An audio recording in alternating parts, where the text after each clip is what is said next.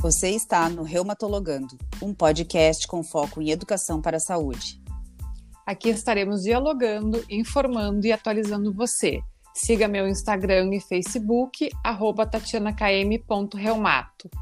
E meu Instagram, arroba Fernanda Guidolin Reumato e Facebook, arroba Fernanda Guidolin Reumatologista.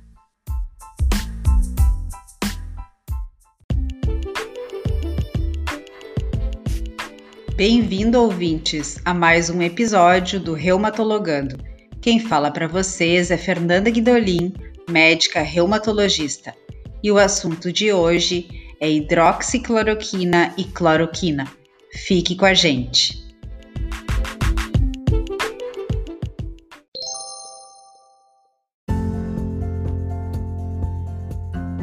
Quem nunca ouviu falar de hidroxicloroquina e cloroquina dentro desse cenário de pandemia. Essas medicações foram bastante faladas no tratamento da infecção pelo coronavírus, mas esse não vai ser o foco desse nosso podcast. A gente vai falar aqui sobre essas medicações no tratamento de doenças reumáticas crônicas autoimunes.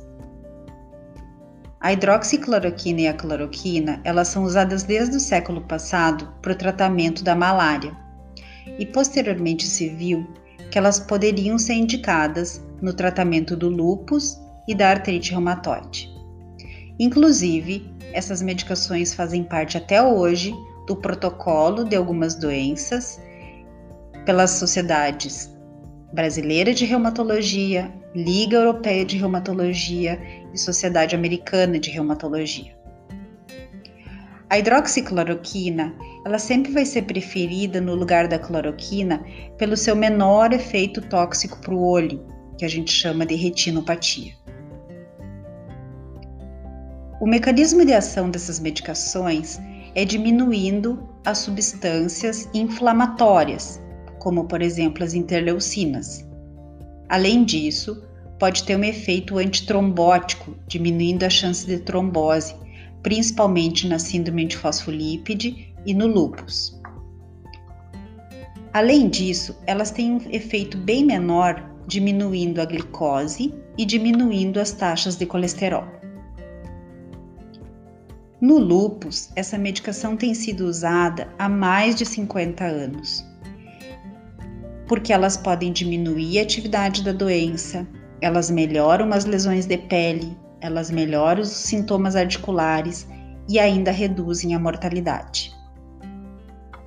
Na artrite reumatoide, elas também são recomendadas, mas elas necessitam associação com outras medicações, como por exemplo o metotrexato, o leflunomida e as medicações biológicas. Elas não podem ser usadas sozinhas dentro da artrite reumatoide porque elas não diminuem os efeitos danosos nas articulações, não previnem as erosões articulares, podendo ao longo do tempo, caso não sejam associadas a outras medicações, provocar algumas deformidades. Quero lembrar vocês que são medicamentos bastante seguros quando existem indicações para pacientes grávidas e pacientes que estão amamentando. Inclusive, além da segurança, elas são efetivas e bem toleradas, não aumentando o risco de algumas infecções. O efeito colateral mais comum é no que se refere ao trato gastrointestinal. Por exemplo, dor abdominal, diarreia, náuseas. Quero lembrar vocês que se elas forem ingeridas junto com alguma refeição, esses efeitos eles tendem a diminuir. Com relação ao olho, a gente tem que ter bastante cuidado, principalmente interrogando o paciente se já usa alguma outra medicação, como por exemplo o tamoxifeno, que é usado para câncer de mama, se a pessoa tem diabetes, se a pessoa já tem alguma doença hepática ou alguma doença renal.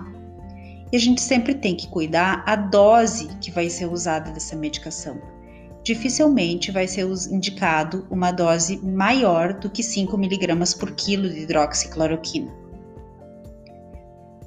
Sobre os efeitos cardíacos bastante falados nessa te nesse tempo de pandemia, eles são bastante raros.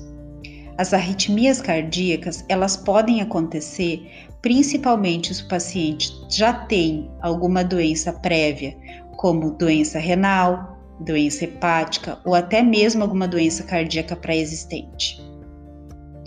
Deve-se cuidar também o uso concomitante com algumas outras medicações, como por exemplo alguns antibióticos, alguns antivirais e até mesmo medicamentos para ansiedade e depressão. Então, a dica que eu tenho para vocês é: sigam as doses recomendadas pelo seu médico reumatologista. Monitorem o uso dessa medicação junto com o seu reumatologista através de exames de sangue e exames oftalmológicos quando ele indicar. Além disso, avisem o seu médico sobre o uso de álcool com frequência, se você tem ou não alguma comorbidade, como diabetes, problemas renais, problemas hepáticos, e cuidado em pacientes que têm psoríase, pois a doença de pele pode piorar caso você use hidroxicloroquina. Espero ter contribuído e até o nosso, nosso próximo podcast.